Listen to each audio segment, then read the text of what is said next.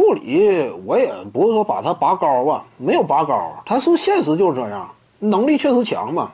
二零一零年到二零二零年这个阶段，库里与詹姆斯几乎是并驾齐驱，就他俩在这一个十年段内几乎并驾齐驱。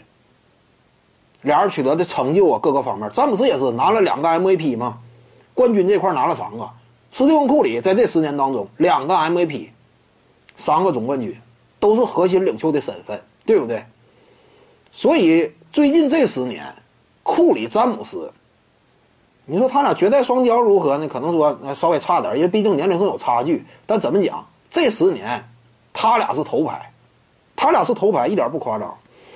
詹姆斯呢，本身能力就强，热火三巨头时代呢，呃，随着夺冠之后啊，联盟声势进一步提高。斯蒂芬库里呢，两连常规赛 MVP 的那个阶段，你现在一回忆，当时风头最盛的就是库里，甚至。跟詹姆斯相比，库里呢都占上风。那会儿你就全球的这样一种风头啊，那库里的出现给了很多人呢这样一种篮球啊新层次的理解，对不对？这种选手啊，历史上绝无仅有，他这种打法风格是变革意义的。这是库里嘛？当时也是联盟门面，这个不用说啊，这个谦虚如何如何，真不用谦虚。库里当年拿两连 MVP 那会儿就是联盟门面，风头一时无两。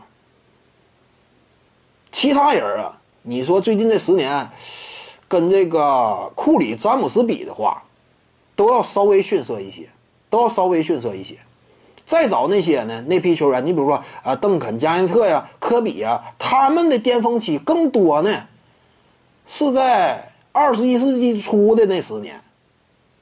二零一零到二零二零这十年，库里和詹姆斯的时代，这不夸张吗？他地位这么高，你说什么叫呃吹嘘如何如何？本身这种位置，他确实就过硬，对不对？你不是说什么吹如何如何的。徐静宇的八堂表达课在喜马拉雅平台已经同步上线了。